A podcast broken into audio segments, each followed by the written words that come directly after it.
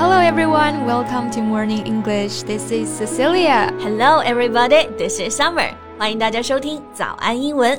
在节目开始之前呢，先说一个小福利呀、啊。每周三，我们都给大家免费送纸质版的英文原版书、英文原版杂志，还有早安周边。大家微信搜索“早安英文”，私信回复“抽奖”两个字，就可以参加我们的抽奖福利啦。很多奖品呢，花钱都买不到。这些奖品都是我们老师为大家精心挑选的，非常适合学习英语的学习材料，而且你花钱也很难买到。坚持读完一本原版书、杂志，或者用好我们的周边，你的英语水平一定会再上一个台阶的。快去公众号抽奖吧！祝大家好运。Summer, haven't seen you for a week. How's your holiday? 国庆去哪儿玩了呀？啊，我们去贵州了。We visited some ancient towns, got close to the nature, and had some local food. It was nice. Oh, did you have 酸汤鱼? Yeah, we did. 你就知道那里的酸汤鱼，delicious. We really enjoyed it. 你呢？去婺源了，对吧？玩的开心吗？嗯，哎，你也知道国庆节嘛。 So as usual, people mountain, people sea. 人山人海，特别多的人。嗯，Yeah, and it was really hot. But you know, it's always nice to have a chance to get close to the nature. So it was still fun. 对，出去玩嘛，怎么样都开心。而且你看，我们俩去的都是古镇啊、乡村这一类的地方，哎。So I guess we both want to run away from the city, huh? yeah. I find myself constantly longing for a countryside these days. 而且你有没有发现啊？ 以前我们总是觉得农村不如城市好啊，但是现在你去这些地方转一转，哇，生活不要太舒服。Yeah, totally，变化真的很大。像有的贫困县呢，可能几年前呢是一个连居民的基本生活需求都不能保障的地方。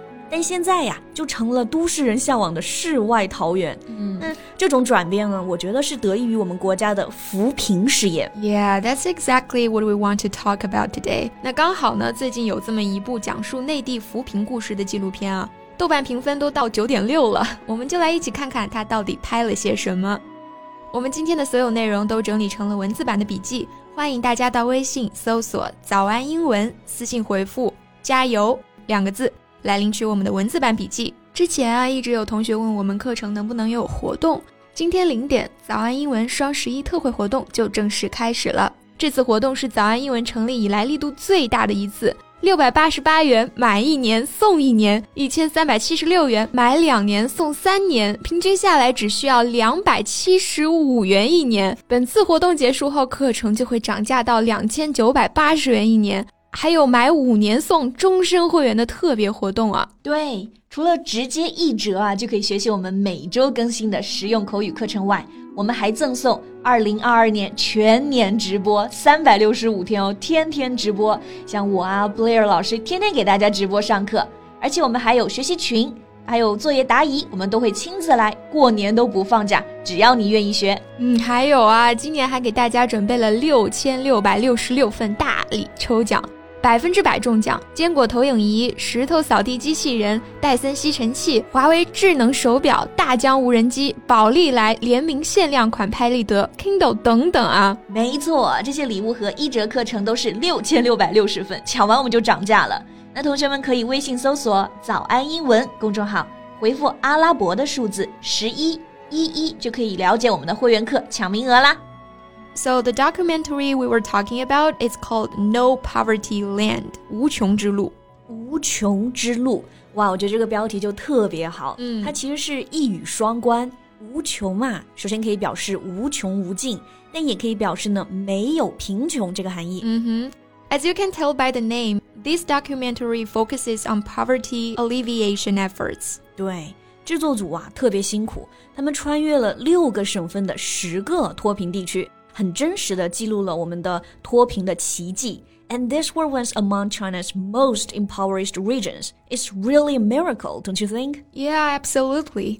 我们刚刚讲到这个纪录片的主题是 poverty alleviation，它就是我们说的扶贫了。Yeah, alleviation means the act of reducing something unpleasant，就是减轻、缓和的意思。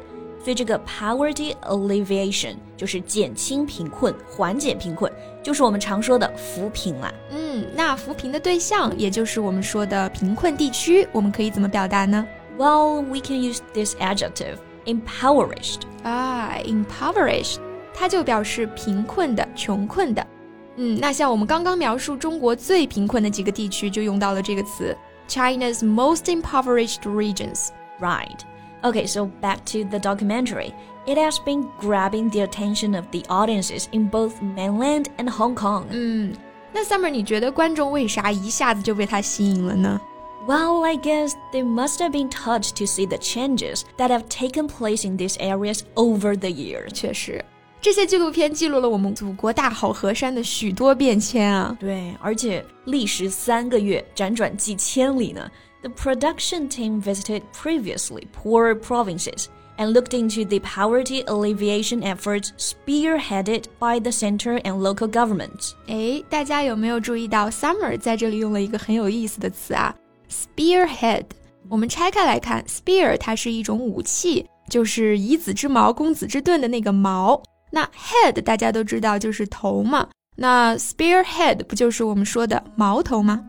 ？Yeah, that's the original meaning, but here we use it as a verb. Spearhead，这我们把它当一个动词来用，就表示领导、带头做的意思。所以就是说，我们刚刚说这些扶贫工作啊，都是由中央和地方政府呢牵头带领的。嗯，So as what we've said. The production team has been to many places, and the first stop 大凉山。对， 一站呢，摄影组来到了四川大凉山深处的一个村啊，这个村庄名字叫做阿土列尔村。那这个村子呢，它在凉山的彝族自治州，有大片的高山深谷，风景啊特别优美。但是呢，它就成为当地人发展的天然的屏障了。Wait, a question here. 我们说这个村子它在凉山彝族自治州，那么这个自治州要怎么表述呢？呃、uh,，we can call it an autonomous prefecture。嗯，我们拆开来看啊，首先 autonomous 这个形容词，我们读的时候注意把重音放在第二个音节上，autonomous 它就表示自治的、有自治权的。Right，and prefecture 这个就是一个地方行政区域的概念，类似于省啊、县这一级的。所以这两个单词合起来，autonomous prefecture 就是我们说的自治州。嗯 ，Summer 刚刚说了，这个阿土列尔村地势非常的险峻啊。It's at an altitude of 1,500 meters, and a rattan ladder used to be the only way for locals to gain access to it. That's the reason it's also called the Cliff Village. 嗯哼，Cliff Village 就是悬崖村，所以这个名字就说明了一切啊。那村里人呢，一直都是通过藤条做的梯子上下山，又危险又不方便。 那好在二零一六年，这个藤梯终于变成了钢梯。The steel ladders were built with support of the local government to make going to and leaving the village safer. Then, communication based stations, power networks, and optical cable became available. 那这就 literally 真的是村里通网了。Yeah, and drones were used for mail delivery, and network has covered the village. 但虽然说啊，有无人机来了，然后网络也来了，但这其实也是治标不治本，因为悬崖村本身的地形条件太差了，这个是没法改变的。那这也是村子呢贫困的根本。Exactly. And that's why the whole village chose to move. 村民就集体搬家了。Wow, that's good. Thanks to the government's relocation policy, many villagers moved to modern communities away from the mountain. 嗯， 当地政府在村民的迁移和安置上真的花了大力气啊。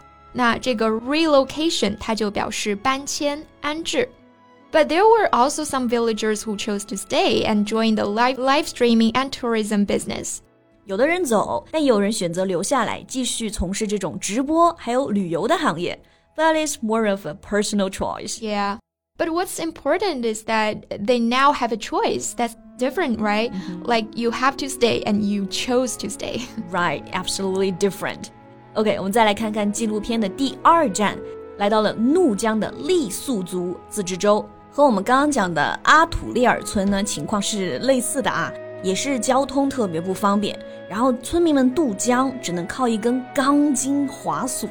The lack of infrastructure must have had constrained the local development severely. Yeah and many more residents in the Nujiang prefecture had other difficulties to grapple with, such as a harsh environment and poor infrastructure. 嗯，这个基础设施的不完善和恶劣的环境都是村民需要努力克服的。那 infrastructure 就表示这种基础设施、公共设施。 那我们要努力克服、设法解决某个难题呢，就可以用到 grapple with something 这个短语了。 Right. Unfortunately, with the prefecture's poverty relief efforts, more than 100,000 impoverished people were moved from deep in the mountains to urban areas. by which they gain access to better medical care, education, and living condition. 节目开头啊，我们讲了扶贫，可以说 poverty alleviation。那这里呢，又出现了一个表达，就是 poverty relief。这个还是很好理解的，对吧？就是把人们从贫困中解救出来嘛，这就是 poverty relief。 所以我们说扶贫啊，真的是一件功德无量的事。It definitely is. 除了帮助村民搬迁再安置，政府呢也在交通、基建等各方面都投入了努力啊。New roads and new homes have paved the way for people in Nujiang to chase bolder dreams. You know, there are people out there who'd always like to question the achievements of the mainland and mistrust them. Well, then I sincerely suggest them watching this documentary. They'll see. Right. That's all for our show today. 那我们今天节目就到这里啦。我们今天的所有内容都整理成了文字版的笔记，欢迎大家到微信搜索“早安英文”，私信回复“加油”两个字来领取我们的文字版笔记。 So thank you so much for listening. This is Summer. This is Cecilia. See you next time. Bye.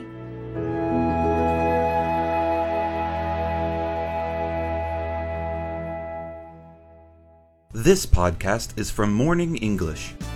学口语 就来早安英文。